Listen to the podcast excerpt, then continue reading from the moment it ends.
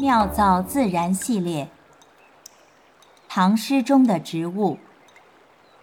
新疆青少年出版社录制出版。宋延二十六赴善县。流水昌门外，孤舟日复西。离情遍芳草，无处不萋萋。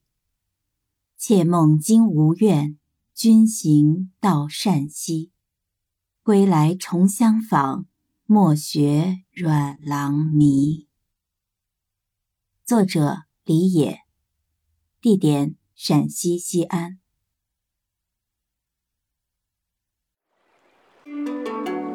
万曲一收。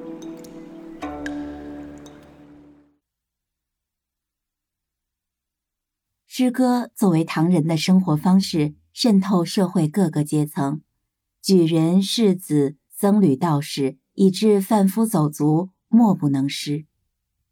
据《旧唐书》记载，唐人的家宴上流行一种叫做“四声咏物”的游戏，要求宾客举座中一物，用字字说明。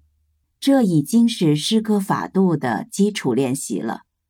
全民诗歌的环境。造就了全民诗人。不为男性，在唐代，即便是平民女子，也拥有受教育的机会。唐代作家李华在写给女儿和外孙的信中提及：“妇人亦要读书解文字，知今古情状。”唐朝才女辈出，《全唐诗》中收存了几百首女诗人的作品，这还不包括那些一诗散落、无可考证的。其中最为优秀的三位女诗人，便是薛涛、鱼玄机和本诗作者李野。薛涛为蜀中乐妓，鱼玄机和李野皆为女官。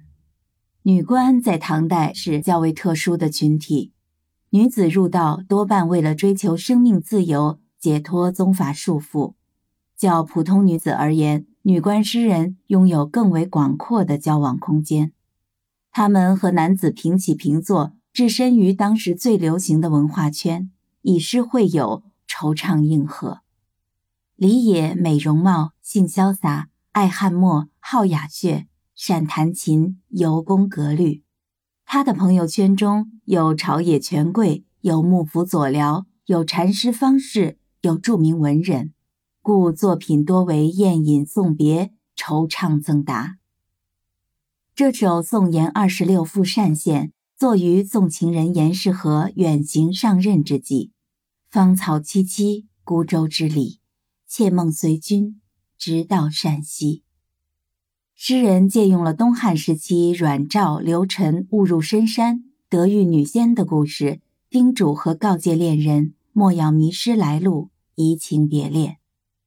女性诗人的赠别诗，比起男性诗人的同题材作品。多了几分细腻，几分幽怨，几分柔情。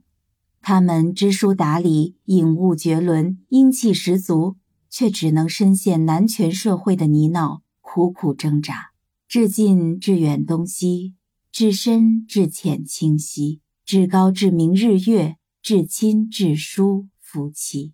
李野的痛苦来自他看清了爱情的本质，却无法停止追求爱情。李野的悲楚来自他参透了人生的无常，却无力改变生命的轨迹。唐德宗兴元元年，女中诗豪李野因上失叛将，被德宗下令乱棍扑杀。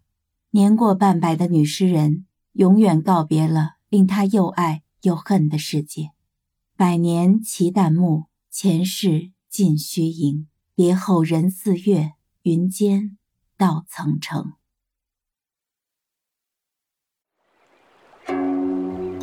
妙造自然，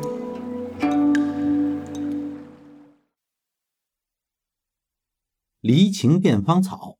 古诗文里呢，多见“芳草”一词，多用于形容，并不是芳香植物的意思。尽管啊，《诗经》里边就有了用芳香植物烹饪的记载，但是咱们平常所说的“芳香植物”这个词，是现代才从西方引进的。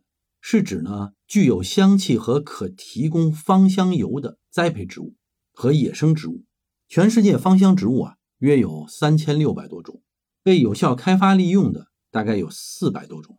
原产地主要分布在以地中海沿岸为中心的欧洲诸国啊，其次在中亚、中国、印度、南美等国家和地区啊，比如新疆的薰衣草，并不原产于新疆，而是从法国的普罗旺斯引种。芳香植物啊，兼有药用植物和香料植物的共同属性。主要的芳香植物呢，有如下九类：根茎类姜、岩兰草、欧白芷根；呃，木质类檀香、花梨木；树枝类乳香、安息香、梅药；叶片类尤加利、罗纹沙叶；花朵类玫瑰、橙花、茉莉；果实类呢，甜橙、柠檬；青草类有柠檬草、玫瑰草。辛香类罗勒、西兰肉桂，啊，种子类山鸡椒、盐穗。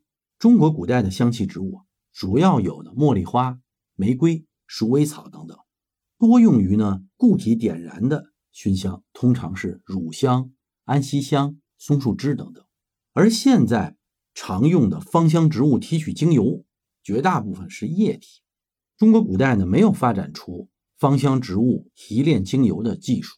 大概源于两个因素：一是古代的物理萃取和化学提取方式没有得到重视；第二呢是中国人啊肌肤气味比较淡，西方人呢体味比较重，因而呢就促进了西方更早研制出了更丰富的化妆品，包括从芳香植物中提取精油的技术，将芳香植物的根、叶、花、果以及树枝等通过。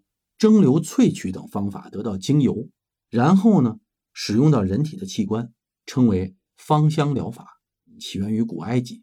现代意义的芳香疗法，则是由法国化学家加德福塞在一九三七年率先提出，通过蒸馏法或者冷压萃取法，把植物的花朵、枝叶、果皮、根茎、种子等提炼以后，应用按摩、沐浴、熏蒸、嗅吸。等等这些方法对人体的生理和心理进行调整，啊，也包括治愈某些疾病。